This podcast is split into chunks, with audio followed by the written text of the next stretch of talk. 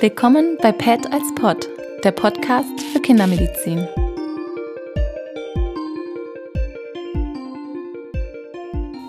So, herzlich willkommen. Wir nehmen wieder auf. Ähm, PET als Pod heute wieder mit einer ähm, Kollegin aus einem Nachbarbereich, mit Frau Sapok aus der Kinderaugenheilkunde. Hallo. Vielen Dank für die Einladung. Hallo. Genau, äh, wir wollen ja immer nicht nur die, die, klassische Pädiatrie hervorführen, sondern auch so ein bisschen rechts und links gucken. Und tatsächlich hier so im Kliniksalltag haben wir also mindestens einmal die Woche eigentlich jemanden aus der Augenklinik bei uns. Was, was machen Sie da so, wenn Sie bei uns vorbeikommen? Genau, das ist richtig. Also hauptsächlich ist ähm, geplant, dass wir einmal die Woche kommen, um die frühgeborenen Kinder zu untersuchen, weil die eine regelmäßige Netzhautkontrolle brauchen. Aber bei Gelegenheit untersuchen wir natürlich auch alle anderen Kinder, je nach Fragestellung. Und kann da eigentlich jeder Augenarzt kommen oder können das nur bestimmte? Ist, das ist so eine, die Auswahl der Besten, die da äh, zu uns kommt, oder? Eigentlich sollte das jeder können. Es ist aber natürlich ein Teil der Weiterbildung der Augenärzte und nicht jeder ist da unbedingt sehr darauf spezialisiert. Wir haben zum Glück hier in der äh, Uniklinik eine große Abteilung, die Seeschule, die eben auch für die Kinderaugenheilkunde zuständig ist. Und die Kollegen, die dort hauptsächlich arbeiten, die sind dann zum Beispiel auch für den Konsildienst in der Kinderklinik zuständig.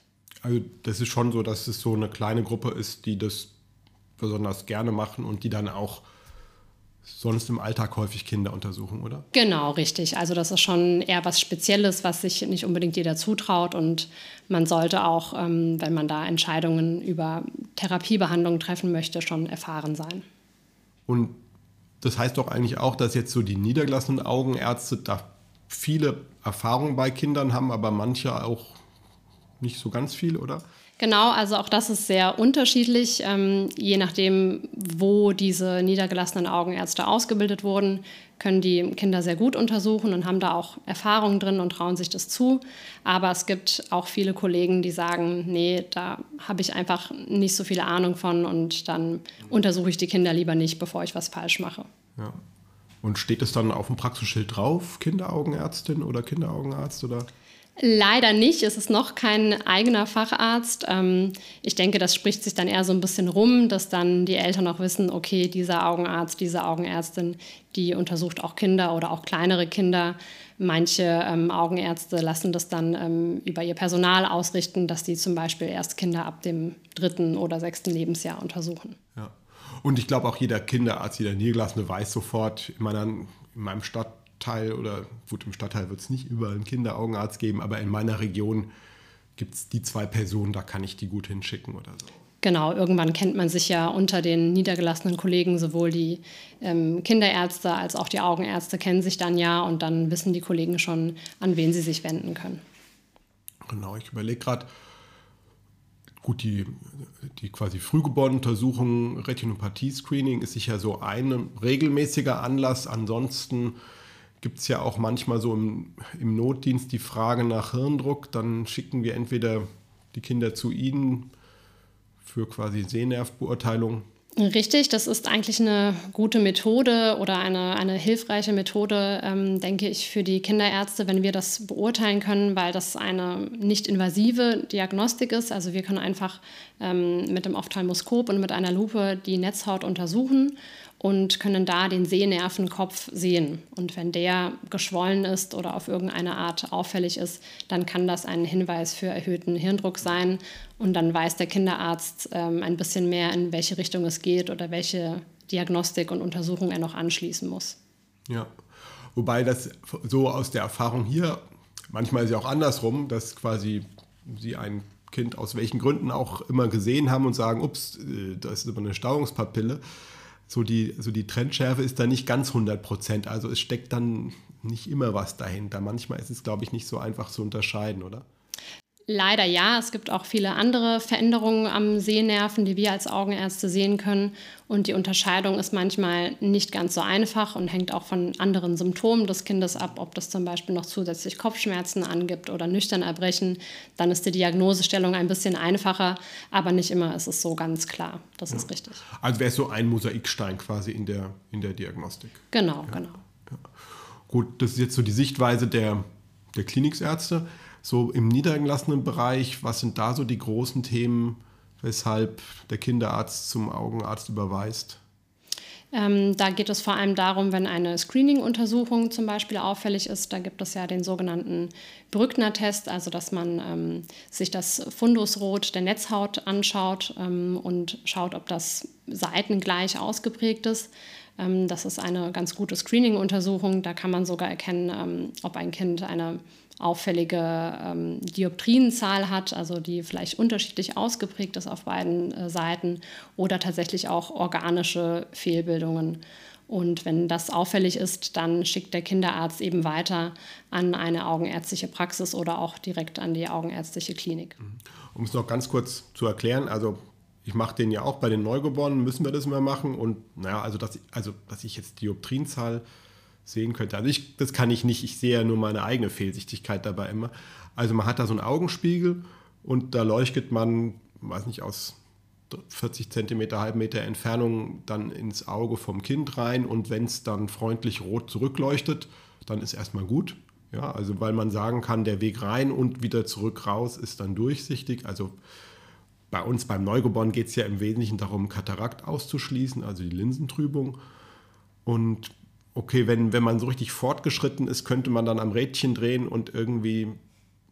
Oder? Also genau, die ähm, Dioptrienzahl an sich kann man dadurch nicht abschätzen, aber man kann Unterschiede äh, feststellen. Ne? Also ob ein Auge zum Beispiel plus zwei Dioptrien hat und das andere plus sechs, dann kann man als erfahrener Untersucher gerade in der weiteren Entfernung, also wenn man den Brückner-Test dann so auf vier, fünf Meter Entfernung macht, dann kann man tatsächlich einen, einen Unterschied in der Helligkeit des Fundus rot sehen. Manche können das. Das heißt, man kann eine Anisometropie tatsächlich mit dem Brückner-Test aufdecken. Aber es ist nicht immer einfach, hängt natürlich auch davon ab, dass das Kind gut mitmacht, gut fixiert und das ist schon eine Sache, die viel Erfahrung braucht. Ja. Also ich ich glaube, da muss ich ehrlicherweise sagen, dass ich bei den kleinen Kindern, also bei den Neugeborenen, dann nur so einen halben Brückner-Test mache. Aber ich glaube, jetzt die Kurzsichtigkeit, die müsste ich jetzt ja noch nicht rauskriegen. Nein, das ist auch überhaupt nicht schlimm. Tatsächlich ist es so, dass es am wichtigsten ist, Trübungen der optischen Medien zu entdecken, also wie angesprochen die Katarakt oder vielleicht auch eine Hornhauttrübung oder leider auch ähm, sehr schwere Diagnosen wie zum Beispiel ein Retinoblastom oder andere Fehlbildung, äh, Fehlbildungen im Bereich des äh, hinteren Augenabschnittes. Die kann man auch durchaus im Brückner-Test dann sehen. Aber ich glaube, wichtig erstmal zu erwähnen ist, dass man den Brückner-Test nicht nur einmal am Anfang machen soll, so von wegen keine Katarakt, super, du bist fertig. Ja, also ein Kind ist ja irgendwie nie fertig, es entwickelt sich ja immer weiter und das Auge ja auch, sondern dass man dann quasi bei den späteren Vorsorgeuntersuchungen auch immer wieder mal guckt ne, und dann auf einmal sagen kann, ups, jetzt sieht es aber anders aus. Also das sollte schon quasi eine eine Routine eigentlich bei jeder Vorsorge. Richtig, genau. Ich muss auch sagen, ich habe jetzt die ähm, einzelnen äh, U-Untersuchungen nicht auswendig im Kopf, aber der Brückner-Test gehört schon bei den ersten U-Untersuchungen dazu und wird auch auf jeden Fall wiederholt, bis die Kinder dann so alt sind, dass man einen richtigen Sehtest durchführen kann. Ja, und bis es dann ja auch quasi immer einfacher ist mitzubekommen, wie die reagieren, wie die fixieren, wie die spielen und also wo man eben mehr als nur quasi diese ganz einfache Augenuntersuchung vom Kinderarzt hat. Richtig, richtig. Also das wäre so quasi, Kinderarzt macht Screening, sagt, ah, ich bin mir nicht sicher, da ist es irgendwie dunkler als auf der anderen Seite oder und dann schickt er die. Ähm, Genau, was es noch gibt, was ähm, vielleicht auch einige schon mitbekommen haben, die mit ihren Kindern beim Augenarzt waren oder das gehört haben. Ähm, es gibt jetzt mittlerweile auch Gerätschaften, die die Kinderärzte dann bei sich haben. Das eine nennt sich zum Beispiel Plus Optics, was auch so eine Art Screening-Untersuchung ist. Ähm, das misst dann zum Beispiel schon die Dioptrienzahl ähm, oder auch, ähm, ob eine, ein Unterschied ist in der Pupillengröße. Und ähm, dieses Gerät zeigt dann schon direkt an, ob eine Auffälligkeit ist, also eine Auffälligkeit im Sinne von Seitenunterschied. Und auch bei so einer auffälligen Untersuchung schicken die Kinderärzte dann äh, weiter an den Augenarzt, um das weiter untersuchen zu lassen. Und ab, ab wann werden die Untersuchungen gemacht?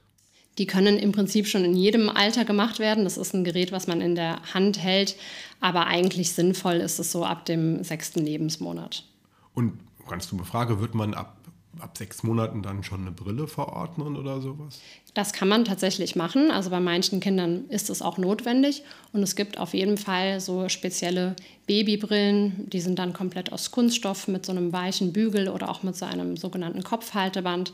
Das ist auf jeden Fall möglich. Manche Kinder brauchen das. Also wo die sich dann auch draufdrehen können und so. Ja. Genau, absolut, wo da keine Verletzungsgefahr besteht. Ja. Gut, also quasi der Niedergelassene hat quasi den, den Kinderarzt als Freund, sage ich mal, der ihm dann ein paar Kinder schickt. Die einen haben gar nichts oder die anderen müssen dann doch schon früh irgendwie eine Behandlung bekommen.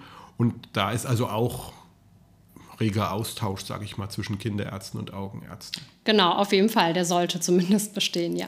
Ja. Ähm, wie muss man sich jetzt eigentlich vorstellen? Also, wie gesagt, ich bin Neonatologe, da kenne ich mich so ganz gut aus. Da ist es so, dass die Kinder ja eigentlich außer hell-dunkel ich glaube, gar nichts erkennen. Ja, also die können nicht fixieren.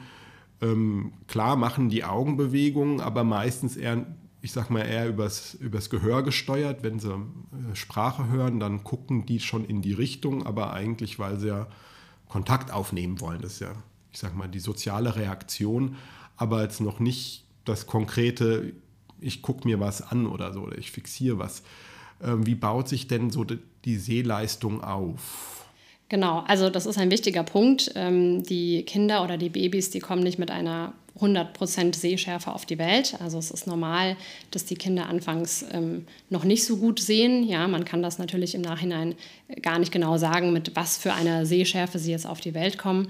Aber das Sehen entwickelt sich auf jeden Fall erst. Ähm, so erste ähm, Bewegungen im Sinne von einer Fixation, zum Beispiel auf Licht oder ähm, große bunte Kuscheltiere oder dass sie diesen Sachen wie Licht und, und Kuscheltieren auch folgen. Das kann so in den ersten Lebenswochen schon sein, sollte aber so mit drei Monaten dann der Fall sein und das kann man auch schon durchaus untersuchen als Kinderarzt oder eben auch als äh, Augenarzt. Und ähm, später kann man natürlich das Sehen schon gut untersuchen, wenn die Kinder anfangen zu sprechen. Dann kann man mit so speziellen ähm, Symbolen äh, schon testen, wie genau die Sehschärfe ist, also auch äh, sozusagen prozentual, wie viel äh, die Sehschärfe ist. Die volle Sehschärfe, also von 100 Prozent oder bei manchen Kindern auch über 100 Prozent, wird dann eigentlich so im Vorschul- oder Einschulungsalter erreicht. Also das heißt, dass quasi ein Einjähriger tatsächlich noch ein bisschen verschwommener sieht als wir. Oder so wie ich ohne Brille vielleicht. Genau, das ist absolut richtig. Auch wenn ich bei einem zwei-, dreijährigen Kind, was vielleicht schon sich gut untersuchen lässt und was schon sprechen kann, wenn ich da einen Sehtest mache und das nicht die Sehleistung von 100 Prozent erreicht, ist das überhaupt nicht schlimm. Das entspricht absolut der Altersnorm. Mhm. Also da ist quasi das Auge schon eigentlich voll fertig und kann alles, aber eigentlich die visuelle Verarbeitung dann ist noch nicht so reif, oder? Genau, das Sehen muss wirklich erst ähm, erlernt werden. Ne? Das Sehen, ähm, das Organ ist an sich ja schon fertig, wenn das Kind auf die Welt kommt, aber die Verschaltung auch sozusagen mit dem Gehirn zwischen Auge, Sehnerv und, und ähm, Bereich im Gehirn, äh, der für das Sehen zuständig ist, das muss erst erlernt werden.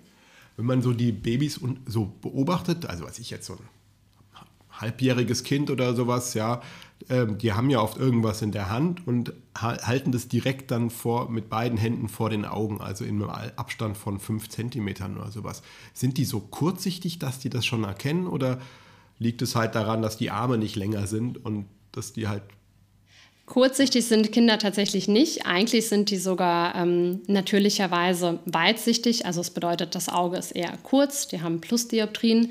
Ähm, das ist aber, sage ich mal, ein bisschen ein irreführender Begriff. Ja, das heißt trotzdem, dass die Kinder ähm, die Sachen in die Nähe halten müssen. Es ist normal für ein Kind oder für ein Baby, dass es sich nicht Sachen in der weiten Ferne anschaut, sondern eben das nimmt, was griffbereit ist. Also das Leben des Babys sozusagen findet so in Armlänge Abstand statt. Das ist normal. Ja, also das, was man mit der Hand greifen kann, sich vor die, vor die Nase oder vor die Augen hält, müsste man ja sagen, und in den Mund steckt, das ist das ist die Welt. Ja. Genau, ja. ja. Und das heißt, die können auch nicht so krass akkommodieren, dass die dann in 5 cm scharf sehen, oder? Doch, die Akkommodation tatsächlich, also diese Naheinstellungsreaktion, die funktioniert sehr gut bei Kindern. Die nimmt dann ja wirklich im Alter, also nicht nur bei Menschen, die dann wirklich äh, schon eine Lesebrille brauchen, aber auch schon ein 30-Jähriger kann nicht mehr so gut akkommodieren wie ein Baby oder wie ein 10-jähriges Kind. Also das ist tatsächlich so, dass das stetig abnimmt. Das können die schon sehr gut. Ja, also dass quasi der, der Augenapparat eigentlich schon auch bei Kleinkindern super ist und nur so die visuelle Verarbeitung im Gehirn, die reift noch nach und holt dann quasi das Maximum an Sehschärfe raus. Genau, ja. richtig. Und wenn man sich jetzt so überlegt, die Untersuchung, wir haben ein bisschen was ja schon, schon gesagt, wie läuft die dann so ab? Was macht man bei Kleinkindern, was macht man bei größeren? Also bei den größeren habe ich schon verstanden, die kriegen schon so Sehteste wie wir auch. Dann wahrscheinlich nicht mit Zahlen und Buchstaben, sondern mit, weiß ich nicht. Genau, richtig. Also es hängt vom Alter des Kindes ab. Kinder, die noch nicht sprechen können, da kann man auch etwa so ab dem sechsten Lebensjahr schon ähm, einen Sehtest machen. Äh, wir machen das mit sogenannten Teller Acuity Cards, also wird TAC-Tests abgekürzt. Da geht es darum, dass ähm, Karten gezeigt werden, wo auf der einen Seite ein Muster zu sehen ist und auf der anderen Seite einfach nur eine leere weiße Fläche. Und das Prinzip ist so, dass man ähm, erwartet, dass das Kind sich eigentlich lieber das Muster anschaut, weil das interessanter ist. Das heißt, man beobachtet das Kind und schaut, ob es eher eben auf das Muster schaut oder komplett wild in der Gegend rumschaut oder, oder ganz woanders hinschaut. Das sind schon mal erste Tests, die zwar nicht genau aussagen können, wie die Sehschärfe ist, aber man kann damit schon in etwa abschätzen, ob das Sehen sich all das entsprechend entwickelt. Und ab wann kann man das machen? So ab dem sechsten Lebensmonat etwa. Lebensmonat, Früher okay. ist das ja. eigentlich noch nicht wirklich aussagekräftig. Ja. Also das früheste wäre so mit einem halben Jahr, dass man über, über diese quasi Muster, die dann entweder als Muster oder als Grauton verstanden werden, je nachdem, ob man es auflösen kann oder Genau, ja, also es wird einfach wahrgenommen oder man, man schaut einfach lieber auf, auf, einen, auf eine Musterfläche als auf die leere weiße Fläche. Ne? Man kann den auch ein bisschen abstufen, weil dann diese Muster immer feiner und immer kleiner werden. Aber das ist, sollte man nicht so genau nehmen, diese ja. Abstufung. Also die Idee wäre, das Muster irgendwann so fein gerippt zu machen, dass es halt nicht mehr aufgelöst wird und dann als grau wahrgenommen wird. Und diese Grenze ist dann quasi die Sehschärfe, oder? Genau, genau. Also irgendwann ist das Muster so fein, dass äh, das Kind oder das Baby eben diesen Unterschied nicht mehr wahrnimmt zwischen dem feinen Muster und der leeren Fläche und dann würde es dieses Muster eben nicht mehr erkennen. Ja. Mhm. Also das wäre jetzt so quasi die Mittel- oder die Säuglinge. Ähm, ab, ab wann kann man Farbuntersuchungen machen? Farbuntersuchung kann man auch schon bei Kleinkindern machen. Da gibt es ähm, so spezielle Farbtafeln, die man vielleicht als Erwachsener kennt, wir benutzen häufig die ähm, Ishihara-Farbseetafel. Das sind ja auch Bilder, die manche sogar von so eigenen Tests vielleicht aus dem Internet kennen, mhm. wo man zum Beispiel eine rote Zahl auf grünem Hintergrund hat oder sowas und die dann ähm, erkennen muss. Dasselbe gibt es tatsächlich auch für Kinder, dann mit, mit Mustern. Da kann man auch irgendwie einen Fisch oder ein anderes Tier erkennen. Also sobald die Kinder das sozusagen begreifen, kann man mit denen auch so einen Farbsehtest machen. Wobei das natürlich gar keine therapeutische Konsequenz hätte, ne? oder? Also. Hat es auch nicht. Manchmal stellen sich die Eltern mit Kindern zum Beispiel im Schulalter vor, weil es dann heißt, dass sie im Kunstunterricht Probleme haben und eine schlechte Note bekommen, weil gesagt wurde, sie sollen das Bild doch bitte äh, in grün oder in rot ausmalen und das Kind hat es in irgendeiner anderen Farbe ausgemalt, weil es diese Farben wirklich nicht unterscheiden kann. Und dann möchten die Eltern manchmal einen medizinischen Nachweis, wo man diese Diagnose bestätigt, damit es dann auch in der Schule keine Probleme gibt. Ja. Und ansonsten ist wahrscheinlich viel so Beobachtung, wo guckt das Kind hin, was kann es fixieren, auf was reagiert es. Also ältere Kinder, ähm, dafür müssen sie zum Beispiel noch nicht unbedingt sprechen können, aber den Test begreifen. Die können dann schon einen äh, sogenannten Lea-Test machen. Das sind ähm, Symbole, also zum Beispiel ein, ein Herz oder ein Apfel, ein, ein Kreis, ein Viereck und ein Haus. Ähm, die können dann erkannt werden. Entweder kann das Kind das schon wirklich aussprechen, also benennen, oder sozusagen ähm, auf so einer eigenen Tafel dann aufzeigen. Und das ist schon ein sehr guter Test, den man auch gut vergleichen kann dann mit weiteren späteren Untersuchungen. Und äh, mit diesem Test kann man auch schon sagen, wie viel die Kinder wirklich sehen. Also ob das äh, 30, 40 oder 80 Prozent sind. Mhm. Und da ist dann ja alles drin. Da ist quasi optischer Apparat und dann sehbaren Kortex ist ja alles subsumiert dann. Genau, ja. ja. Gut, und ähm, was sind so Gründe, wann man das alles macht?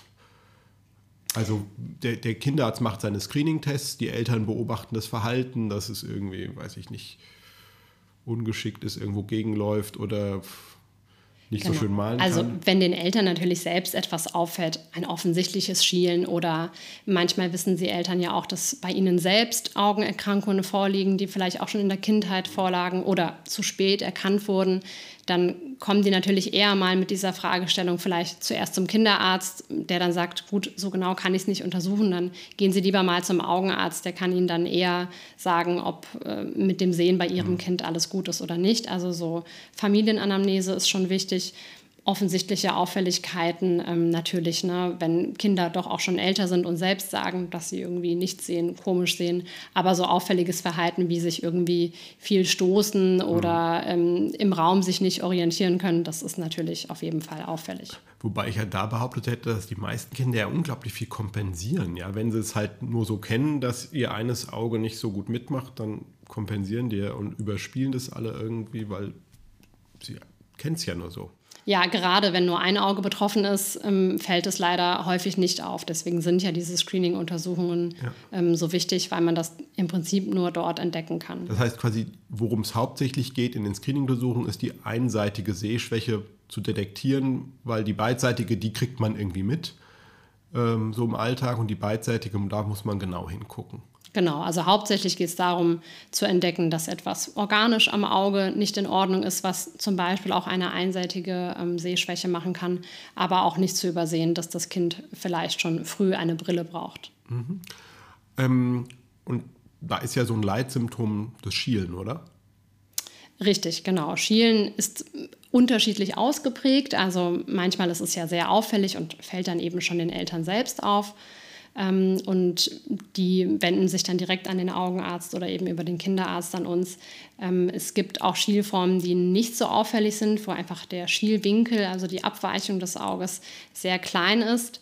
Ähm, das ist leider schlecht, wenn das spät entdeckt wird, was häufig der Fall ist, weil es nicht so auffällig ist. Es ist einfach wichtig, Schielen, egal ob klein oder groß, ähm, zu entdecken und zu behandeln, weil das zu einer sogenannten Amblyopie, also einer Schwachsichtigkeit eines Auges führen kann. Und das ist eigentlich etwas, was man sehr gut behandeln kann, wenn man es denn entdeckt. Denn wenn man es nicht entdeckt, dann kann es, wenn es zu spät ist, eben dazu führen, dass das Auge auf Dauer schlecht sieht. Und wie darf ich mir das vorstellen? Ist es so, dass quasi ein Auge aus welchem Grund auch immer, irgendwie, keine Ahnung, stark kurzsichtig oder sowas, nicht so gern benutzt wird und dann das Kind sich ausschließlich mit dem anderen Auge orientiert und das andere zwar da ist und irgendwie so mitläuft, aber eigentlich an der Entwicklung nicht teilnimmt, oder wie ist das? Richtig, also der Fachbegriff ist sozusagen die Suppression, also das Auge, was nicht gut sehen kann, wie gesagt, aus welchen Gründen auch immer, wird im Prinzip wie vom Gehirn ausgeschaltet, so könnte man das jetzt vereinfacht sagen. Weil quasi der Mismatch irgendwie mehr stört, als wenn, ähm, als wenn es ausgeschaltet wäre. Genau, das Gehirn entscheidet sich dann halt für das gute Auge, weil das kann ja gut sehen und das reicht an sich ja auch aus. Und ähm, dann ist es einfacher, eben nur mit dem guten Auge zu schauen und das andere Auge wird eben äh, ausgeschaltet oder abgeschwächt. Und wie ist da so das Zeitfenster? Also wenn ich mir überlege, ich, ich habe jetzt ja auch eine Brille und wie lange hat man da Zeit, das, oder wir haben, haben Eltern Zeit herauszubekommen, oh, da hm, ist eine höhergradige Fehlsichtigkeit auf einem Auge.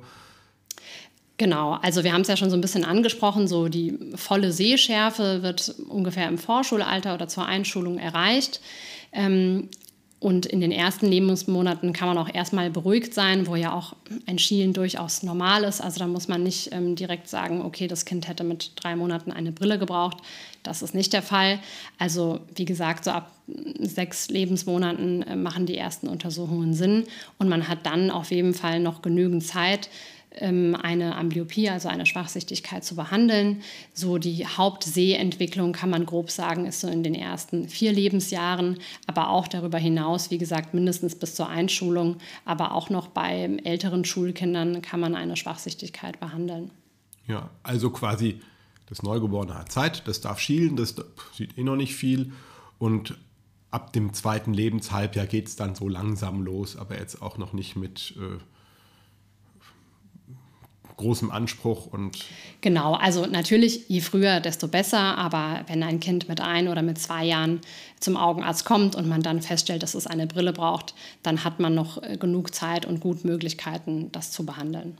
Ja, dann kann es immer noch ein, eine Top-Basketballspielerin werden, die irgendwie dreidimensional auf die Entfernung den Korb trifft? Oder was, was wären so die, die Dinge, die nicht so gut im Alltag funktionieren, wenn man also es kommt natürlich immer darauf an, was die Ursache so einer Schwachsichtigkeit ist. Ne? Also gerade wenn wir jetzt ähm, über 3D-Sehen sprechen, das ist etwas, was eingeschränkt ist, äh, vor allem bei Kindern, die schielen. Und es ist schon so, dass gerade ähm, das 3D-Sehen im Gegensatz zur Sehschärfe allgemein, das ist schon was, was sich sehr früh entwickelt. Das heißt, wenn ein Schielen spät entdeckt wird, oder auch wenn es behandelt wird, kann es oft sein, dass Kinder, die schielen, sogar wenn sie dann eine Schieleoperation bekommen haben, dass diese kein gutes beidäugiges oder Stereo- oder 3D-Sehen mehr erreichen. Ja, das ist schon normal, das kann man nicht ganz verhindern. Es gibt schon verschiedene Abstufungen dieses beidäugigen Sehens. Also dieses 3D-Sehen ist schon, sage ich mal, die höchste Stufe des beidäugigen Sehens. Und das ist dann etwas, was ähm, bei schielenden Kindern äh, dann nicht mehr verbessert werden kann. Aber das heißt nicht, dass sie nie mit beiden Augen gucken. Und was sind da so Alltagsprobleme? Irgendwie, keine Ahnung, irgendwas basteln, was dreidimensional ist, ist sowas schwieriger oder ist es Bewegung im Raum? Meistens sind diese Menschen, das sind ja dann später auch Erwachsene, die auch kein 3D-Sehen haben, nicht wirklich eingeschränkt. Die sind damit ja aufgewachsen und die kennen das gar nicht anders. Ja, okay. Manche wissen das vielleicht auch gar nicht, dass sie geschielt haben oder schielen und merken das eben erst, äh, wenn sie sich eine 3D-Brille aufsetzen äh, und im Kino sitzen und merken, okay, für mich ist das irgendwie gar nicht 3D. Ja.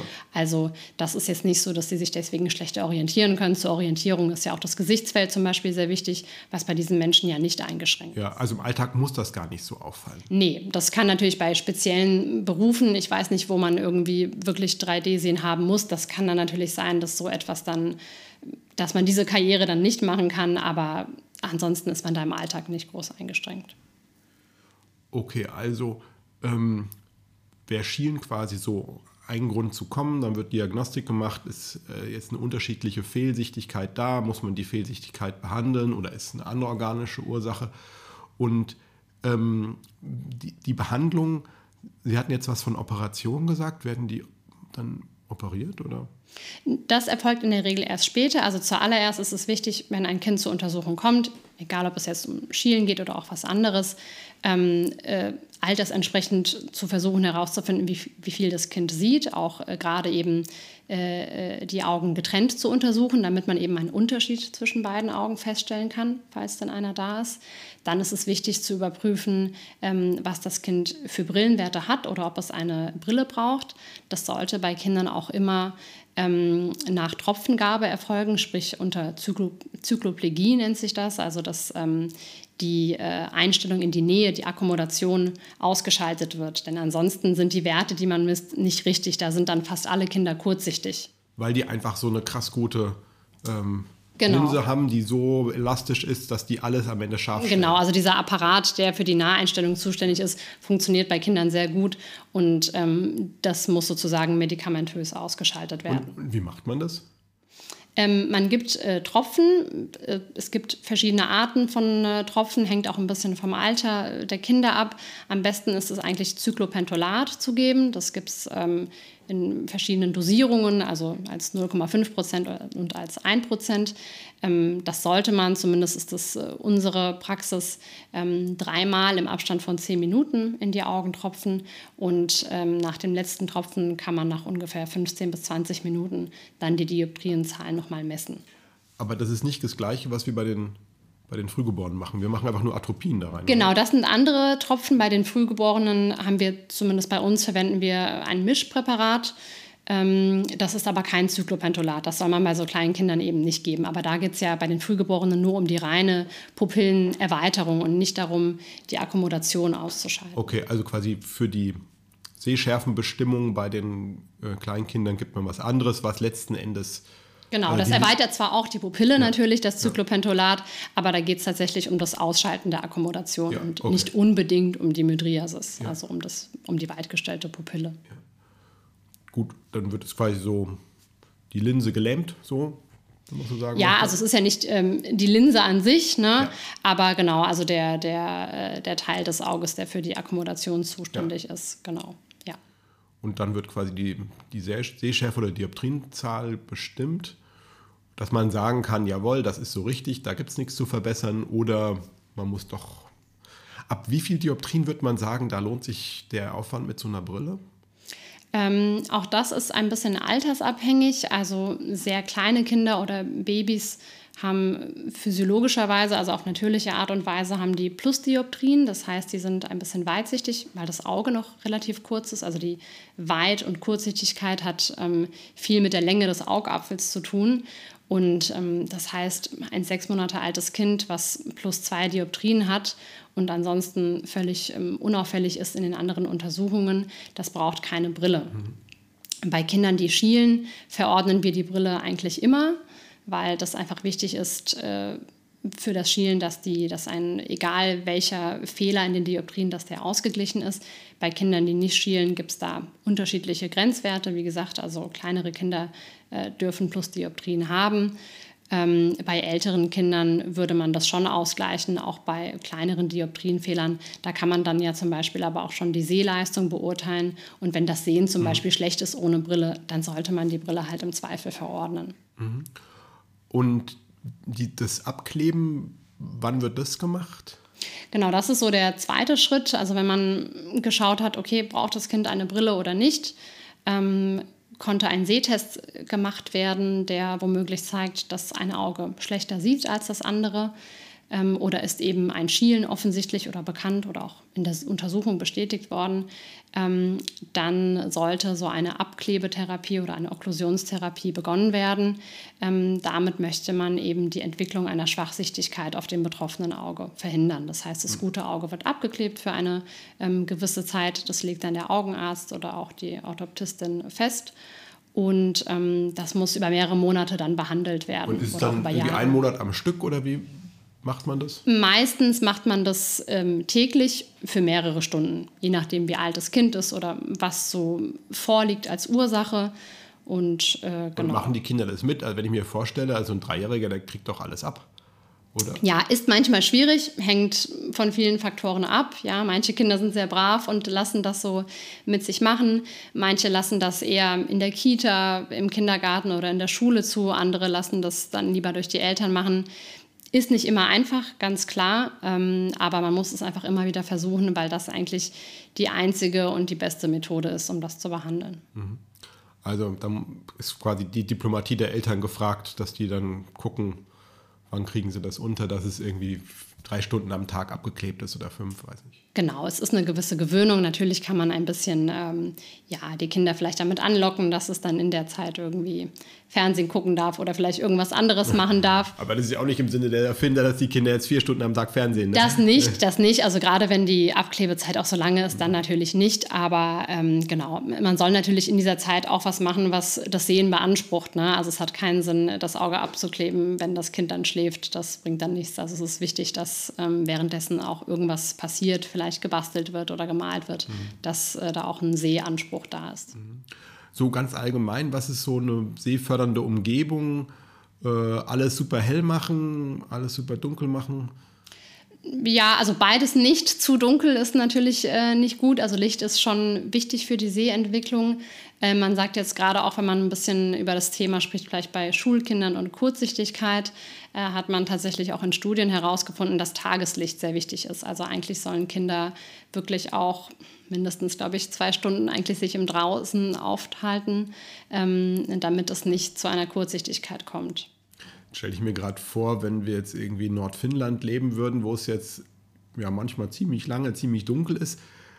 Ist es da anders? Sind dann die Kinder da kurzsichtiger oder weitsichtiger, wenn es da mal so viel dunkel ist? Äh, ist mir nicht bekannt, muss ich sagen. Ich glaube, die versuchen das in Finnland ja auch gut äh, auszugleichen mit, mit künstlichem Tageslicht sozusagen. Ähm, genau, aber also zum Beispiel in Asien ist es ja sehr weit verbreitet, die Kurzsichtigkeit. Da ist es wohl wirklich auch so, dass die Schulen das fest in den Alltag eingebaut haben, dass die Kinder dann in den Pausen wirklich sich draußen aufhalten, damit es eben diesen ausreichenden Tageslichteinfluss gibt. Weil quasi das Licht in geschlossenen Räumen normalerweise nie hell genug ist. Oder nie so hell wie draußen. Genau, beziehungsweise einfach nicht dem natürlichen Licht entspricht, was dann, also das, der Lichteinfall wirkt einfach anders auf die Netzhaut. Ja. Also quasi, vielleicht ist manchmal zu wenig Licht und zu viel drin ein Problem. Das ja, so das kann man mit Sicherheit zumindest, was die Entwicklung einer Kurzsichtigkeit äh, angeht, auf jeden Fall sagen. Gut.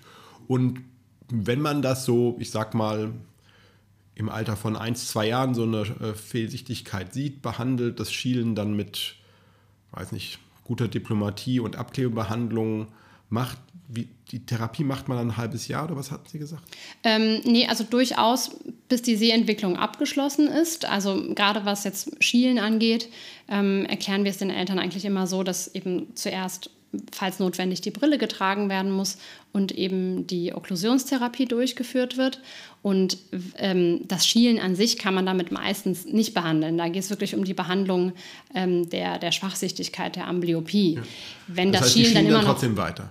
Genau, also das Schielen geht meistens nicht weg. Bei manchen Kindern ist es so, dass es alleine durch das Brilletragen weggeht. Das sieht man dann direkt, wenn die Brille verordnet wurde. Oder typischerweise sagen das die Eltern auch, ach, wenn er die Brille aufhat, dann schielt das Kind nicht. Aber sobald die Brille abgesetzt wird, dann fängt das Kind wieder an zu schielen. Da ist einfach die Brille alleine die Therapie.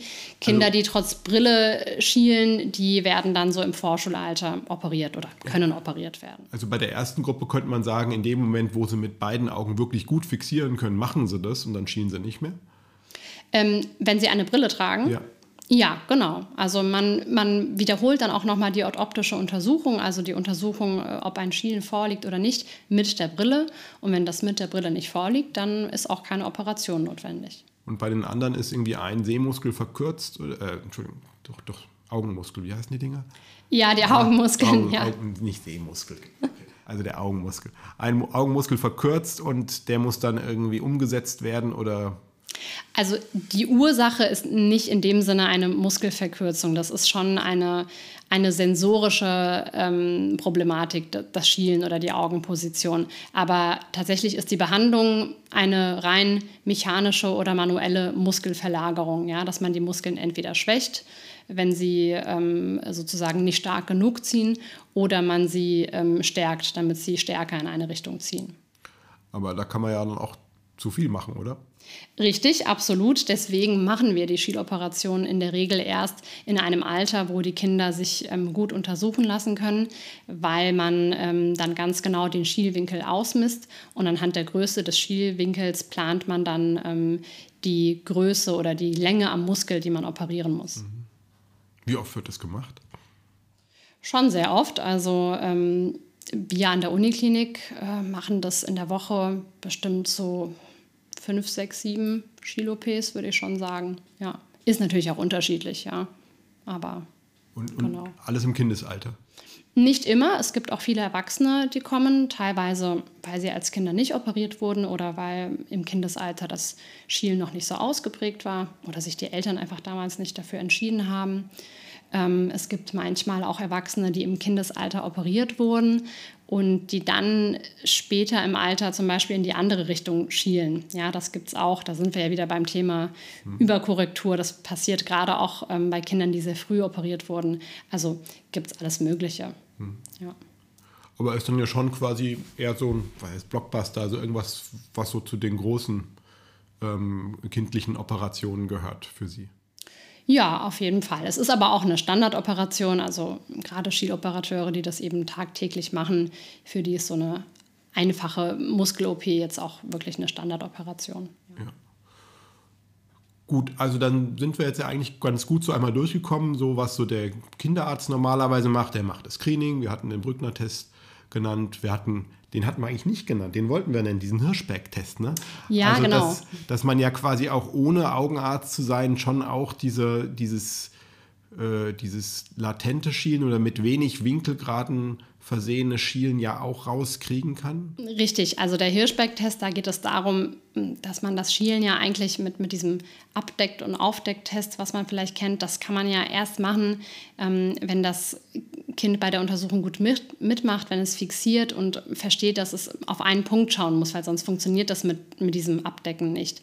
Und der Hirschberg-Test, ähm, da schaut man, wenn man ähm, die Augen des Kindes beleuchtet, schaut man auf den Lichtreflex, der dann von der Hornhaut zurückkommt. Und der sollte, wenn das Kind nicht schielt, äh, an beiden Augen zentral, also ungefähr in der Pupille abgebildet werden. Und wenn man da schon eine Verschiebung dieses Lichtreflexes sieht auf der Hornhaut, Richtung Nase hin oder Richtung Schläfe hin, dann kann man schon abschätzen, dass dieses Auge schielt, dass das Kind nicht mit beiden Augen ähm, geradeaus fixiert. Hm, also kann man sich auch so vorstellen, dass man ein Foto mit Blitz macht und irgendwie der Blitzreflex an ganz verschiedenen Stellen vom Auge auftaucht. Einmal irgendwie nasal, einmal temporal, dann stimmt was nicht. Könnte durchaus so auffallen, wobei das natürlich bei Fotos immer ein bisschen schwierig ist, weil man da dann gar nicht weiß, in welche Richtung das Kind schaut. Aber könnte sein, dass es so auch auffällt. Ja, ja. Genau, also das wäre nochmal so ein Test, wie der Kinderarzt schon, ich sag mal, leichtes Schielen rauskriegen kann. Das wäre ja auch ein Grund, ein Kind zu schicken. Äh, Sie hatten ja gesagt, dass gerade dieses ähm, wenig Winkelschielen, oder wie haben Sie es genannt? Mhm. Das ist äh, ja also ein kleinwinkliges Klein, Schielen. Kleinwinkliges genau, ja. Schielen, okay, ja. kleinwinkliges Schielen. Eigentlich so, das ist was, was am ehesten mal übersehen wird und was aber wichtig ist, um die dahinterliegende Fehlsichtigkeit äh, eines Auges aufzudecken. Ne? Die gilt es dann zu behandeln mit entweder Brille oder was anderem. Dann kommt die Brille und das Abgedecke. Ähm, und dann lernen hoffentlich beide Augen mit dem dazugehörigen Kortex irgendwie das Sehen und das Auge hat sich dann doch gut entwickelt. Ähm, Richtig, genau. genau. Und hoffentlich kommen die Kinder dann voll äh, normalsichtig in die Schule und äh, können dem Unterricht folgen. Ja. Genau, das wäre das Ziel, ja. Und natürlich alles andere auch. Ähm, gut, damit haben wir eigentlich auch einen ganz guten Bogen geschafft. Ähm, natürlich ein schwieriges, ist ja ein sehr optisches oder ja, es ist ein visuelles Thema, was wir jetzt versucht haben, in Wörtern hier auszudrücken. Ich hoffe, dass trotzdem alle was mitgenommen haben. Bedanke mich nochmal fürs Mitmachen und bis zum nächsten Mal. Vielen Dank nochmal für die Einladung. Hat super Spaß gemacht. Danke. Ja. Tschüss. Gut, tschüss.